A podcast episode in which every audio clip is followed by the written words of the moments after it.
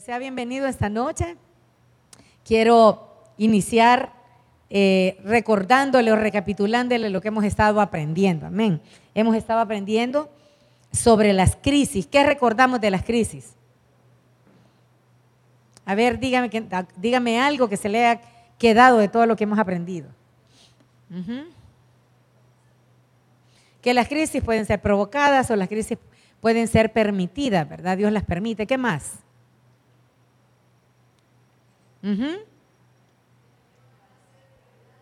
Que nos llevan a cambiar prioridades, que nos llevan a cambiar de actitud.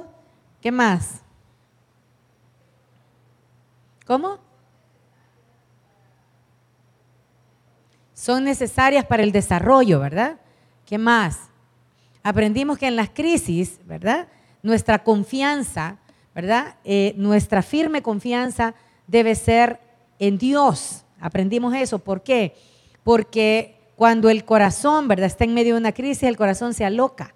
Y muchas veces cuando una persona se aloca, ¿verdad?, hace más locuras o crea más problemas, ¿sí?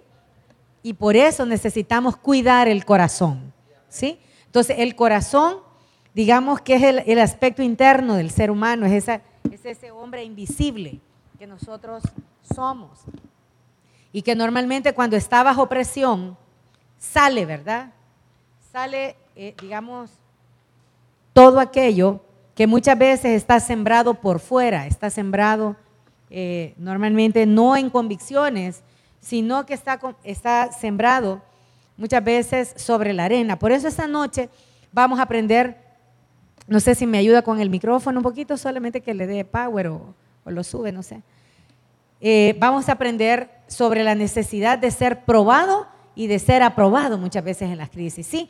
Y vamos a decir que eh, entendiendo todo lo que hemos venido hablando, vamos a partir de que sabemos todos que Dios nos ha dado un fundamento, ¿sí? Y Dios nos ha dado como fundamento su persona, ¿verdad? En la cual tenemos una relación y su palabra, la cual está fundada, ¿verdad? En, es una verdad y por esa razón es eh, para nosotros un ancla segura. Entonces, cuando Él nos da su persona, una relación con Él. Y nos da su palabra, nos da sus leyes. Por eso Él siempre, ¿verdad? En medio de una crisis, Él espera que nosotros mantengamos esa relación con Él, pero Él también espera que nosotros nos afiancemos en su palabra. Porque lo único que aprendimos que puede soportar una crisis es el ancla que nosotros tengamos en su palabra. ¿sí? Entonces, por esa razón, sabemos que inevitablemente cualquier crisis va a afectar nuestra vida. Y toda crisis nos lleva a esta característica, nos lleva a suplicarle a Dios. No estoy hablando de un problema, no estoy hablando, una crisis estoy hablando cuando hay algo multidisciplinario. No sé si me explico. Es la familia, es la finanza, es la salud, son las relaciones. no estoy hablando de problemas, estoy hablando de una crisis cuando todo colapsa. ¿Sí? Son cosas multidisciplinarias. Entonces, ¿qué hace esa crisis? Normalmente lleva al ser humano al punto, ¿sí? Donde el ser humano tiene que suplicar porque no hay quien le ayude, porque nadie puede con eso. Entonces, este, ese es un escenario normalmente donde la única persona a la cual se puede buscar cuando todo eso acontece al mismo tiempo es Dios mismo. Por eso las crisis vienen. Entonces, usted va a comprender por eso que el deseo de Dios en la crisis es darle más que un mero alivio. Darle solamente un dulce para que se calme. No, el deseo de Dios no es darle un alivio. El deseo de Dios es que usted realmente sea pasado y sea probado y sea aprobado. ¿verdad? Entonces, Él desea entregarle realmente las virtudes del reino de los cielos, que son la sabiduría en medio de las crisis. Y por eso le hablé que las crisis vienen con un propósito. Ahí es donde usted recibe sabiduría, ahí es donde usted puede sobrevolar tormentas y tener paz en medio de las tormentas. Allí usted conoce ese lugar y obviamente eh, tenemos que recordar que nosotros como hijos de Dios no estamos exentos de pasar por crisis. Porque uno de los mitos, digámoslo así, que muchas veces se ha tenido en la iglesia cristiana es que los hijos de Dios no deberíamos pasar por situaciones, digamos así, incoherentes, ¿verdad? Como, como una situación multidisciplinaria.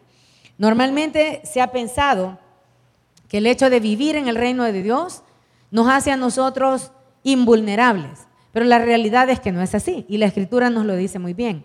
Y yo le doy gracias a Dios que Dios no nos miente, que Él es muy, nos hace, nos hace comprender la verdad de la vida. Y por esa razón quiero que vea Mateo 7 del 24 al 27, porque esto nos habla a nosotros de cómo la vida es. Fíjese, y nos habla de lo que eh, realmente puede sostenernos cuando la vida se ve azotada por tormenta. Dice la escritura, cualquiera pues que me oye estas palabras y las hace, y esa es la parte importante, le compararé a un hombre prudente que edificó su casa sobre la roca. Descendió lluvia y vinieron ríos y soplaron vientos y golpearon contra aquella casa. ¿Y qué pasó? Y no cayó, porque estaba fundada sobre la roca. Pero cualquiera que me oye estas palabras y no las hace, le compararé a un hombre insensato que edificó su casa sobre la arena. Y descendió lluvia y vinieron ríos y soplaron vientos y dieron con ímpetu contra aquella casa y cayó. Y fue grande su ruina.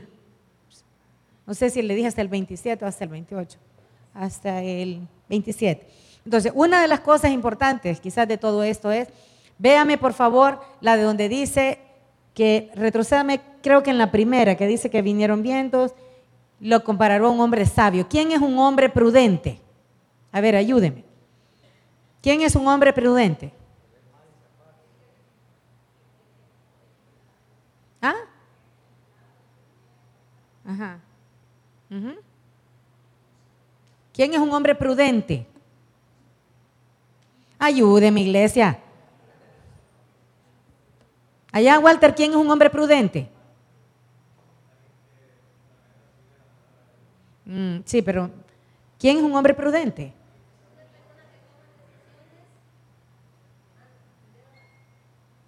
Un hombre prudente es uno que piensa antes de actuar. ¿Quién es un hombre prudente? Uno que piensa antes de actuar o de hablar. Ese es un hombre prudente. Medita, considera, ¿sí? Ese es un hombre prudente. ¿Y quién es una persona sabia? Ayúdeme.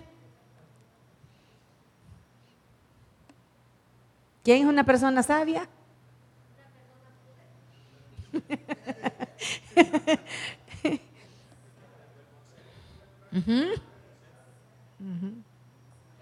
Una persona sabia es uno que tiene conocimiento y lo aplica. ¿O no? Porque si el conocimiento usted lo tiene y no lo aplica, entonces usted es un bobo. Porque usted tiene el conocimiento y hace otra cosa. No sé si me explico. Entonces, el que es sabio dice que tiene el conocimiento y lo hace, lo pone por obra. Entonces, por eso Jesús le da importancia y dice, eh, yo le voy a comparar a un hombre prudente y a un hombre sabio. ¿Por qué? Porque meditar, fíjese en la palabra, y poder aplicarla es la finalidad de la vida que Dios nos ha dado. Entonces, Él dice que todo aquel que conoce y que aplica su palabra, ¿sí? Tiene una garantía. Y es que va, fíjese, quiero que me entienda esto, no es que nosotros no vamos a experimentar embates en la vida. Lo que está diciendo es que la misma experiencia van a tener, ¿sí? Dos personas que a lo mejor tienen su fundación edificada de diferente manera. ¿Sí? Entonces, las crisis vienen igual para cristianos, para no cristianos. Vienen para personas que están adentro de una iglesia, pero cuya fe normalmente está en el saber y otros está en el poner por obra la palabra. No sé si me explico. Y eso puede ser aquí mismo dentro de la iglesia. Por eso es que él dice, la furia de una tormenta tiene el poder de azotar dos casas. Es decir, las crisis cuando vienen, no vienen, oiga bien, voy a llover solo donde los inconversos. Así son las crisis. Voy a llover solo donde no están mis hijos. Así vienen las crisis. O un huracán cuando entra allá en Miami Dice, yo voy a entrar y solamente voy a ir a las casas de los, de los inconversos. Los huracanes no hacen eso, así son las crisis. Las crisis, por eso, son situaciones que nos afectan a todos por igual, a todos por parejo. Por eso le digo, una crisis es mucho más que solamente un problema, es una situación multidisciplinaria. Entonces, en ese sentido, dice que hay dos tipos de construcciones en la vida. Uno de ellos es el fundar la vida de uno en la roca y la otra obviamente en la arena. Entonces los vientos huracanados, ¿sí? las tempestades, normalmente vienen en contra de la vida de las personas. Y por esa razón, las crisis apuntan a los cimientos de la vida de una persona. ¿A dónde apuntan las crisis? A los cimientos de cómo usted ha construido su vida. ¿Sí? Por eso la que estaba construida sobre los sobre cimientos firmes pudo soportar la lluvia, pudo soportar los fuertes vientos, pero la otra, Jesús dijo que se derrumbó. ¿Por qué? Porque Él nos quiere enseñar que la supervivencia en medio de las crisis tiene que ver no con su habilidad, no con su conocimiento, sino, fíjese, con el que usted haya puesto por obra. No sé si me explico. Con el que usted viva según el estándar divino. Por esa razón, él dijo que el que oye sus palabras y las pone en práctica, él lo compara con un hombre que construyó su casa sobre roca firme. Por otro lado, él también dice que el que no las pone por obra y solo las oye y se llena de conocimiento, pero vive de otra manera, ¿sí? Entonces ese hombre lo que dice es que está construyendo su casa sobre la arena y por esa razón está poniendo los cimientos incorrectos. Cimientos que cuando vengan los embates de la vida, entonces se va a ver en problema. Entonces, ¿qué podemos entender de todo esto? Bueno, para los que muchas veces nos cuesta entender el lenguaje metafórico, la tormenta es símbolo de problemas, es símbolo de cosas fieras, ¿verdad? Por eso es una crisis y las crisis van a ocurrir. Pero la tormenta, en este pasaje en realidad no es lo que constituye el verdadero problema. Pareciera que la tormenta es el verdadero problema. Pero el verdadero problema, fíjese, apunta normalmente a la resistencia de la construcción de las casas. ¿Sí? El verdadero problema no es la tormenta. El verdadero problema son la calidad de las construcciones de la vida. Ese es el verdadero problema. Porque la tormenta no es su responsabilidad, pero la construcción sí. La construcción de su vida, usted no puede culpar a nadie de las decisiones que usted está tomando. Las toma usted y no consulta a nadie.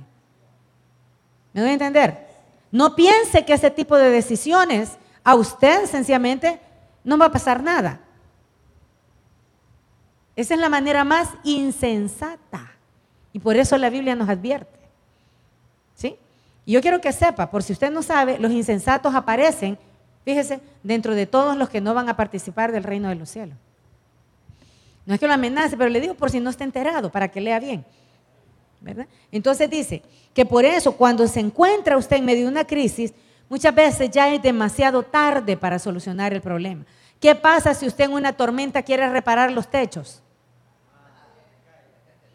¿No le parece que ya está la tormenta y usted está demasiado tarde reaccionando? ¿Ah? Eso es lo que pasa en las crisis. Que en las crisis la gente reacciona hasta que ya está en el ojo del huracán. Y muchas veces ya, es tarde para reparar las cosas. Por esa razón, necesitamos saber que para poder nosotros aprender de las crisis necesitamos saber algo. Necesitamos aprender, ¿verdad? A cómo responder a tiempo. Necesitamos responder mejor. Si usted, ¿cuántos aquí ya han pasado alguna crisis en su vida? ¿Mm? ¿Qué aprendió de la última crisis? ¿Qué aprendió? Hermano, ¿qué aprendió usted de su última crisis?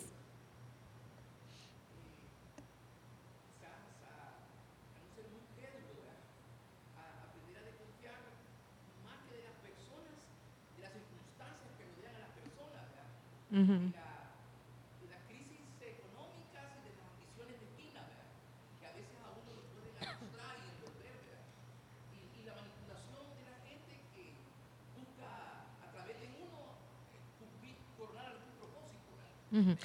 Pero digamos que cuál fue la lección, porque digamos que eso fue quizás todo el envoltorio, pero...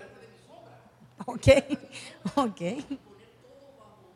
No, yo creo que lo, lo que uno, lo que uno quizás, eh, vo- voy a tratar de ponerlo, o sea, crecer en desconfianza no es lo mejor, pero sí saber que la confianza se da con reservas. ¿Sí? La confianza va en niveles, no se otorga de una vez. ¿Por qué? Porque es insensato. ¿Ve? No es que usted va a vivir en desconfianza, pero la confianza se otorga, ¿sí? Eh, en- de, cierta forma, o sea, se, otorga de cierta manera, no se otorga así como que no va a pasar nada. Entonces, la lección por lo general es algo que nos aporta algo positivo, ¿verdad? No es así como, como que nos deja a nosotros como, no, nos deja una lección que nos equilibra, que nos, nos da, nos deja saludables, digamos, a eso me refiero. Entonces, la última crisis, fíjese, esto es importante en las crisis, no podemos evitar que vengan, pero sí todos tenemos que sacar una lección de las crisis. Una lección que nos haya, añada sabiduría al corazón. ¿Por qué? Porque si usted solo pasa las crisis y no aprende nada que le añada sabiduría, usted solo sufrió. Y usted no evaluó, usted no diagnosticó, usted normalmente no sabe para qué la crisis vino y qué fue lo que removió. Por eso le enseñaba que los huracanes es necesario que vengan.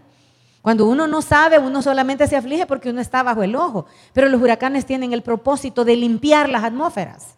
Tienen el propósito de limpiar todo eso que nosotros vemos en el Golfo de México cuando se levanta la temporada de huracanes allá por agosto en adelante. Todos esos huracanes lo que están haciendo es limpiar, limpiar los aires. ¿sí? Eso tiene una función y por esa razón vienen a remover las construcciones viejas, vienen a remover los árboles, vienen a remover todo lo que está eh, en calidad de basura ya, porque ellas tienen una función.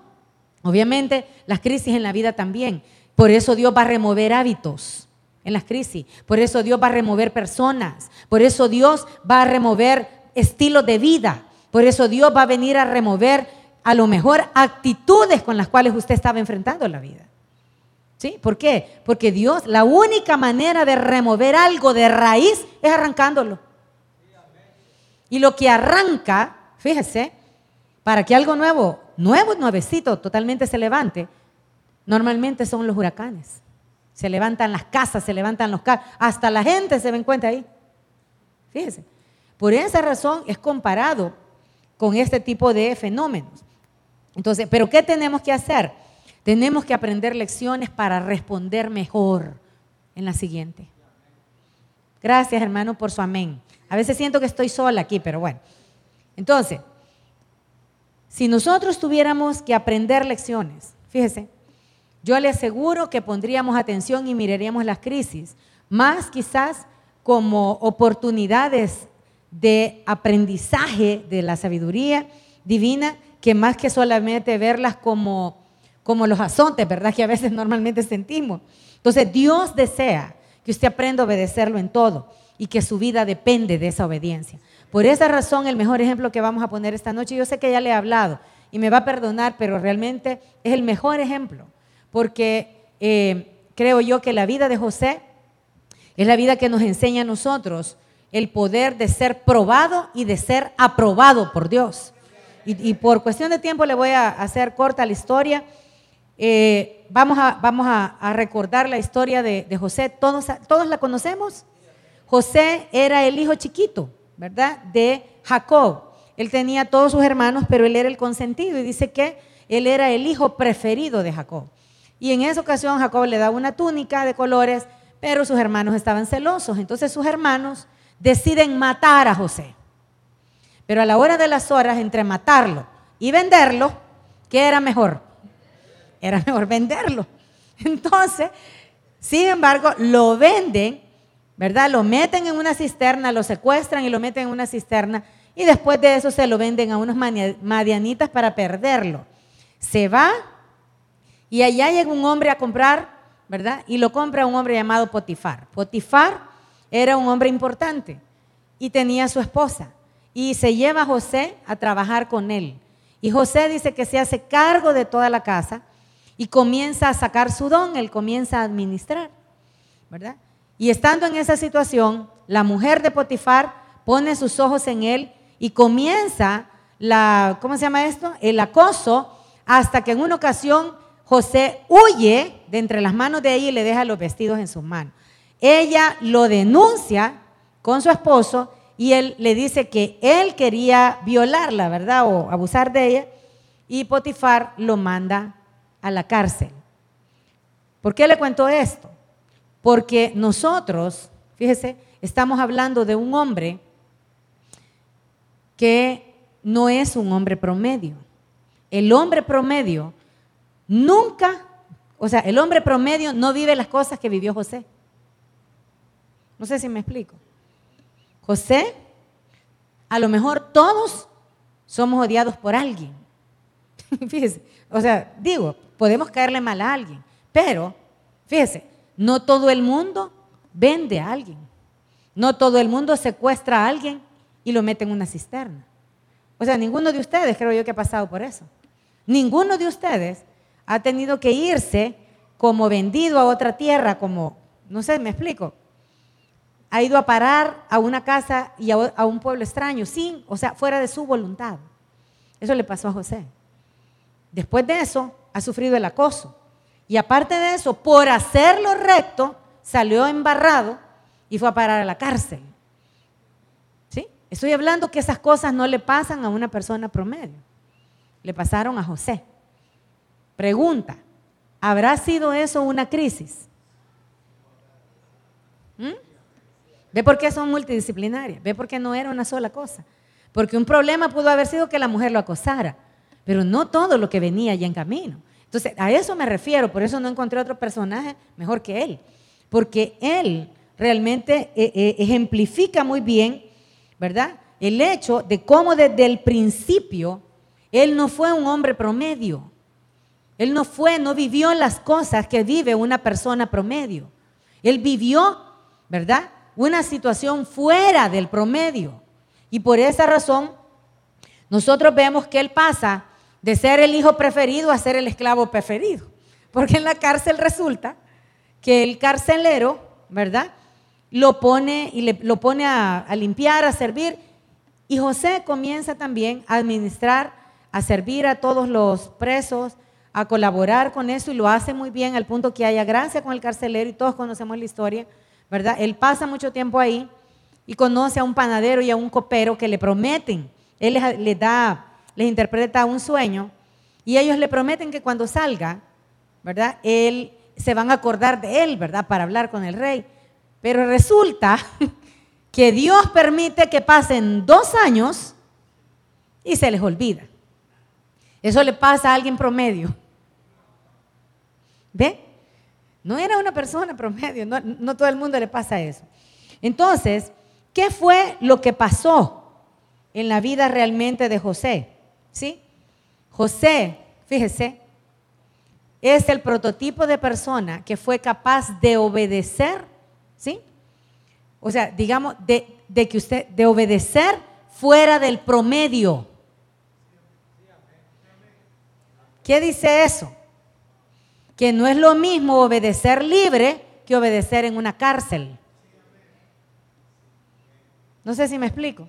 No es lo mismo administrar libre que administrar en una cárcel. No sé si me explico. No es lo mismo administrar en abundancia que administrar en escasez. ¿Me doy a entender? Entonces, las crisis vienen para generar muchas cosas en las habilidades del ser humano, ¿sí? que no son las mismas en una persona promedio. No sé si me doy a entender. José no estaba viviendo una situación promedio. ¿Sí? Y Dios lo estaba preparando para administrar la más grande hambruna que estaba por venir. ¿Sí? Por esa razón nosotros vemos que justamente cuando Dios se acuerda, Dios le pone Faraón tiene un sueño. Y el sueño, ¿verdad? Había que, no, sé si decir, eh, eh, ¿cómo le quiero decir correctamente? Era interpretar el sueño. Y resulta que todo mundo interpretó, pero Faraón no sentía paz en la respuesta. Y entonces le dice, no sé si el copero, el panadero, le dice, bueno, allá en la cárcel había un muchacho como que era bueno haciendo eso, ¿verdad? Entonces, si quiere, y de repente, ¿sí? Faraón manda a llamar a José y él sale de la cárcel. Y es así como él interpreta el sueño. Y vaya conmigo para que, ya le conté la historia para hacerla corta, ¿verdad? Pero, ¿verdad? Vemos el sueño, póngamelo por favor, Génesis 41, póngamelo, quiero ver, Génesis 41, sí, lo tiene ahí 41, 32, aprox. Ajá.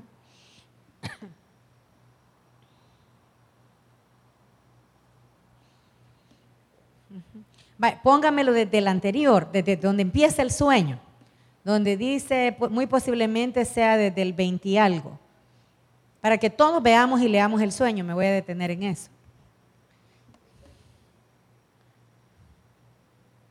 ¿Lo tiene, mentor? Ok.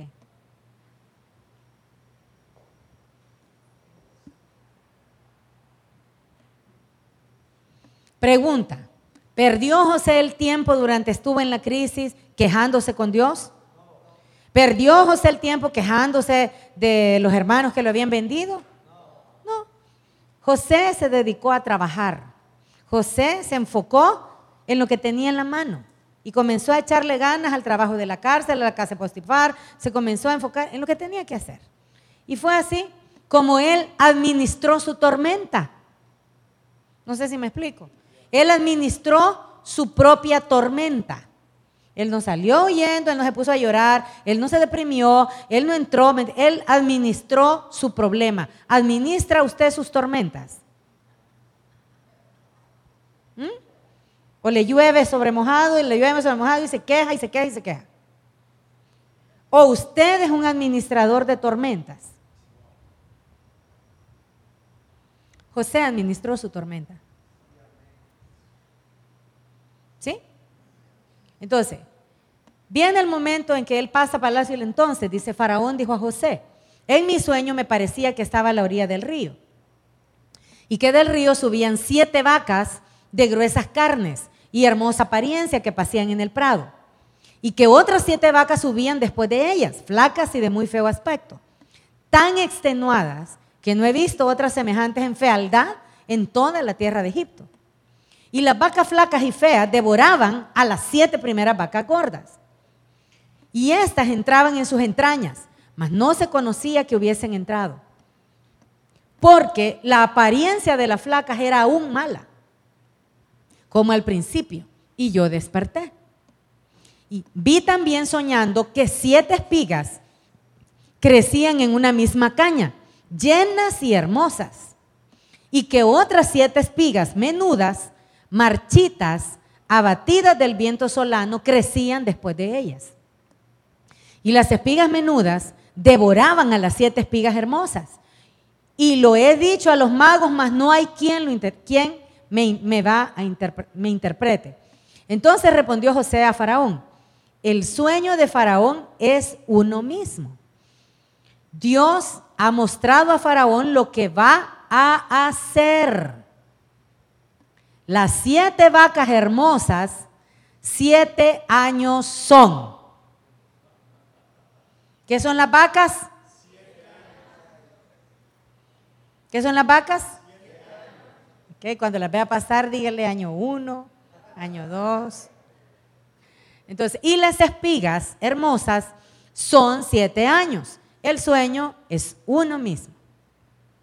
También las siete vacas flacas y feas que subían tras ellas son siete años. Y las siete espigas menudas y marchitas del viento solano, siete años serán de hambre. Esto es lo que respondo a Faraón. Lo que Dios va a hacer lo ha mostrado a Faraón. He aquí vienen siete años de gran abundancia en toda la tierra de Egipto y tras ellos seguirán siete años de hambre. Y toda la abundancia será olvidada en la tierra de Egipto. Y el hambre consumirá la tierra. Mire qué sueño. Y aquella abundancia no se echará de ver a causa del hambre siguiente, la cual será gravísima. No era grave, iba a ser gravísima. Y el suceder el sueño a Faraón dos veces significa que la cosa es firme de parte de Dios y que Dios se apresura a hacerla. Por tanto, provéase ahora Faraón de un varón que... ¿Qué dijimos que es prudente? Walter. Ajá. Excelente, bárbaro. He aquí un varón prudente. ¿Quién es un varón prudente? El que piensa antes de actuar. Amén. Ya se le quedó, se le tiene que quedar. Un varón prudente y qué más? Y sabio. ¿Qué dijimos que era sabio? Que tiene el conocimiento de Dios y lo aplica. Entonces, y póngalo sobre la tierra de Egipto. Haga esto Faraón y ponga gobernar. Oiga José dando instrucciones a Faraón. Vea José dando instrucciones a Faraón. Haga esto Faraón y ponga gobernadores sobre el país. Y quinte la tierra de Egipto. ¿Qué quiere decir eso? Que si usted paga el diezmo, ahí tenía que pagar más. Fíjese. Entonces, y le dice, y quinte la tierra de Egipto en los siete años de la abundancia. Y junten toda la provisión de estos buenos años que vienen y recojan el trigo bajo la mano de Faraón para mantenimiento de las ciudades y guárdenlo. Ahí está la estrategia, ¿ve? Entonces, y esté aquella provisión ¿En qué? En depósito para el país, para los siete años de hambre que habrá en la tierra de Egipto. Y el país no perecerá de hambre. ¿Era para obedecer? ¿Era una sugerencia? ¿Qué era eso? ¿Ah?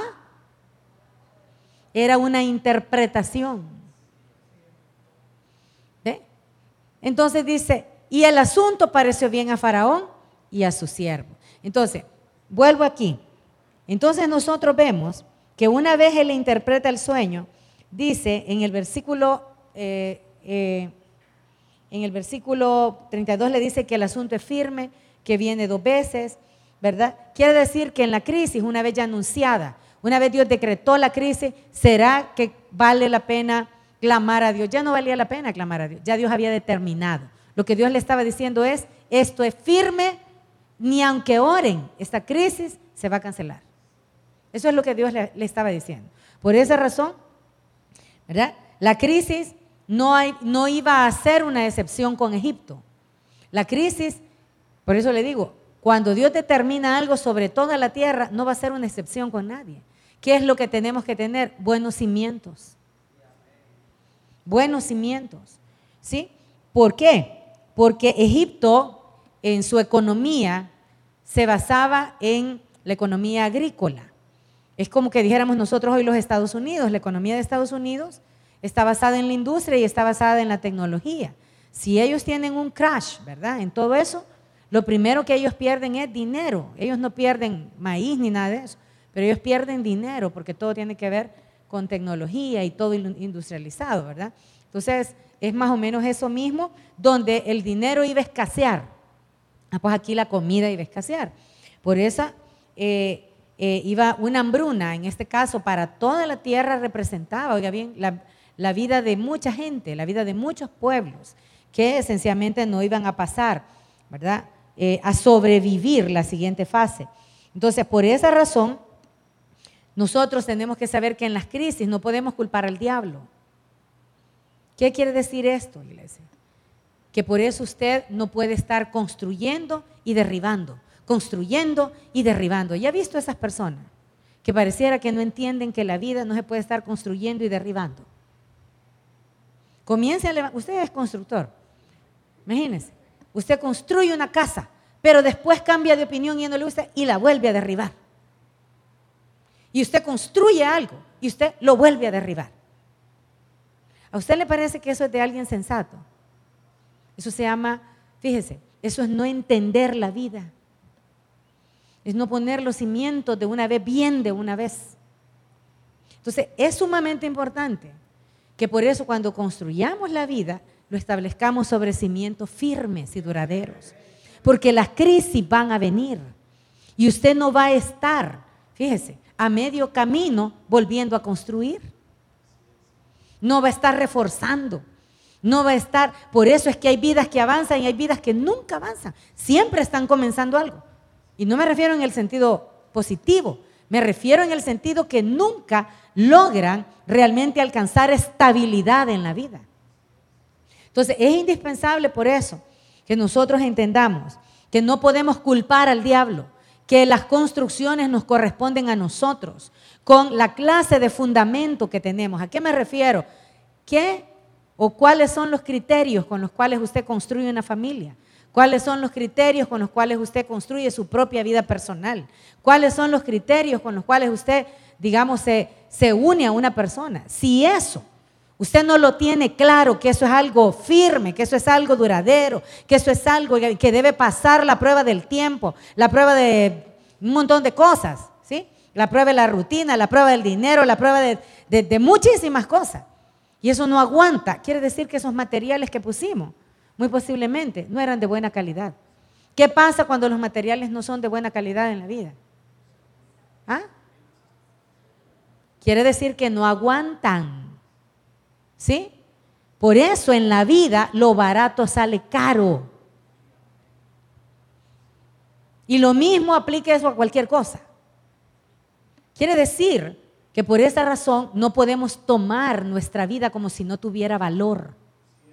Nuestra vida vale mucho. ¿Sí? Y por eso no podemos poner cualquier cosa en ella. ¿Sí? Necesitamos ser prudentes y necesitamos ser sabios. ¿Sí? Por eso, cuando las crisis vienen, tenemos que tener una buena construcción y un buen fundamento. Entonces, es posible que Dios permita las crisis para que los hombres pierdan su confianza en lo que estaban apoyados. ¿Sí? Es posible que Dios permita las crisis porque hay muchas construcciones que están apoyadas en construcciones que no pueden soportar ni aguantar. Por eso Dios sacude los cimientos de las cosas. ¿Por qué? Porque eso viene, oiga bien, a derribar todo aquello que no es verdadero. Y por esa razón, cuando en las crisis algo se sacude, su corazón está afianzado en el dinero y el dinero viene, ¿qué hace usted? Se muere, le da algo. ¿Por qué? Porque el corazón estaba apoyado en el dinero. Yo me acuerdo de una crisis que hubo acá en el país cuando estuvo aquello de FinCepro, INCEPRO. Yo entonces estaba en el banco todavía y fue tremendo, fue tremendo ver cómo una cantidad de personas, usted se debe acordar, de cómo esta crisis generó en el país una sacudida financiera, al punto que la gente, muchos de ellos se suicidaron. Se suicidaron, les dieron infartos por causa de que los ahorros de toda su vida se habían ido con este señor. Entonces, quiere decir que donde ponemos nuestra confianza, fíjese, es importante. Las crisis vienen para eso. Las crisis vienen para eso. Por esa razón, dice que cuando nuestro Dios es el dinero y el valor se pierde, entonces ese Dios sencillamente es sacudido y no existe más. ¿Qué hay entonces? Un cambio en nuestro corazón. ¿Sí? Hay una realización. De repente nosotros podemos ver que José ocupó repentinamente, fíjese, una posición de autoridad y ahora dice que Faraón lo designa la persona que va a administrar una crisis nacional. ¿Por qué? Porque José había administrado su crisis personal. quiere decir que los problemas usted también tiene que administrarlos. ¿Sí? Entonces, ¿por qué entonces José había salido tan confiado, tan seguro que eso se podía llevar bien? Él dijo, bueno, yo administré en la casa de Potifar en abundancia, ¿verdad? Ahí había de todo. Y sin embargo, yo hice el uso eficiente de los recursos. Pero también fui a la cárcel y ahí no había nada. ¿Verdad que son dos, dos escenarios diferentes? Es fácil administrar cuando todo está, pero no cuando las cosas, ¿sí? Escasean. ¿Dónde cree que aprendió más? En la cárcel. ¿Sí? ¿Por qué? Porque fue allí donde él comenzó, fíjese, a ver la ración de cada persona. Si yo le pregunto a usted esta noche, ¿con cuántas libras de arroz usted le da de comer a 50 personas? ¿Usted qué me diría? ¿Mm? A ver, Roberto. Seis libras. Walter. ¿Ah? Ajá. ¿Y usted? Ni idea. Ajá. ¿Carlos? ¿A usted, usted no, no se va. ¿Y usted? ¿Alguien aquí? Ok. Bueno, fíjese, cuando usted ha pasado por la crisis, usted sabe de raciones. Usted para alimentar a 50 personas con arroz, ¿eh? usted necesita 5 libras, porque cada libra le rinde para 10 personas. Clase básica de cocinera. ¿Sí? Una libra le rinde para 10 personas. Por lo tanto, 50, ¿cuánto dice usted? Entonces, ¿qué hizo? Lo más probable que hizo usted, yo sé con cuánto se puede alimentar. en, crisis van a comer dos tiempos. ¿Por qué sabía todo eso? Porque él había administrado en la escasez. ¿Sí? Entonces nosotros vemos que las crisis siempre nos capacitan más siempre se convierten para nosotros en esa, en esa parte que nos permiten conocer los máximos y los mínimos de las cosas. Por esa razón José no solamente administró su propia crisis personal, administró la abundancia de Potifar, le administró bien a la mujer. Le administró bien la mujer. Porque si esa zorra se le sube encima, fíjese, lo más probable es que hubiera salido de ahí de otra manera, no por bueno, sino por malo. Sin embargo, esa rectitud de José lo llevó a parar a la cárcel, porque lo administró bien. Y así fue también cuando fue a parar con el carcelero. Administró y sacó adelante un lugar ¿sí? que era imposible de pensar que todo podía funcionar bien. ¿Qué pasó entonces? Dios lo llevó a administrar una crisis nacional. Dios lo llevó a administrar una crisis nacional. ¿Por qué? Porque él fue capaz de administrarlo poco. Por lo tanto, tenía derecho a administrarlo mucho. Es el principio que Dios nos ha enseñado.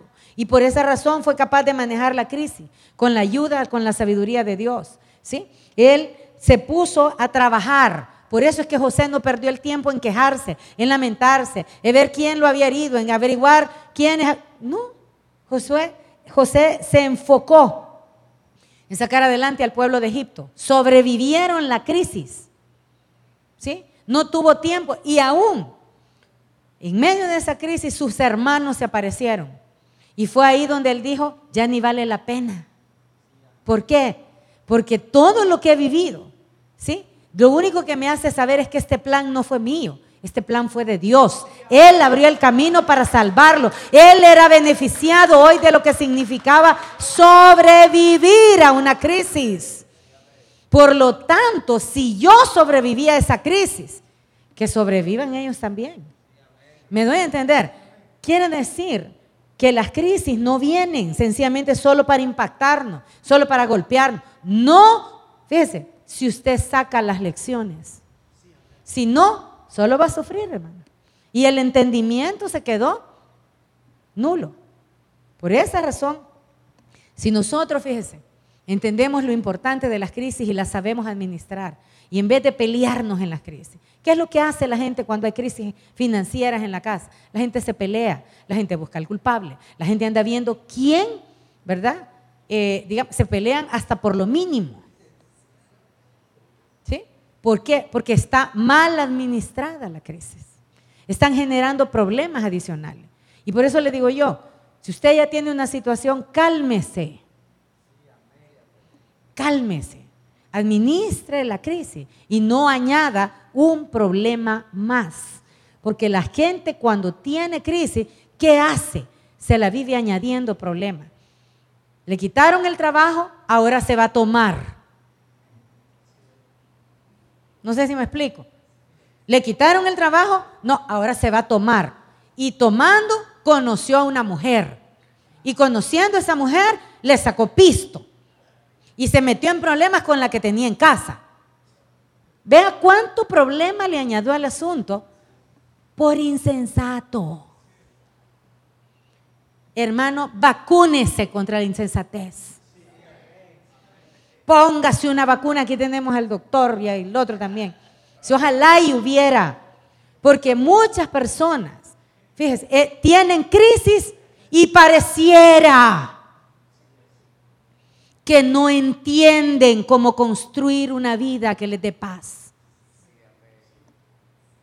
Lo único que van haciendo es añadir más problemas más problemas. No, hermano. El deseo de Dios no es que vivamos toda la vida bajo tormentas que nosotros creamos. Necesitamos sabiduría, necesitamos de verdad ser prudentes, pensar antes de actuar, pensar antes de actuar. ¿Sí? De verdad establecer nuestra vida en los principios de Dios. Yo le pido a Dios que cada hijo de esta casa de verdad no sea un oidor olvidadizo, no sea alguien que oye como, como cuando cae el agua en el canasto, ¿verdad? Es su vida, hermano. Es su vida. Y si Dios permite crisis en su vida, pregúntese, ¿esto que voy a hacer me va a añadir un problema más? Pregúntese. Pregúntese. Porque si nosotros podemos ver que un hombre que no vivió cosas promedio. La mayor parte de nosotros jamás vamos a pasar por eso. ¿Sí? Y si él pudo vivir en un nivel de obediencia bajo esas circunstancias, ¿no será que nosotros también, hermano? Siendo personas a lo mejor promedio. Yo le pido a Dios que esta noche Él nos ayude de verdad. Nos ayude a vivir de verdad con toda cordura de tal forma que no añadamos más crisis a nuestra vida. Voy a terminar aquí por cuestión del tiempo.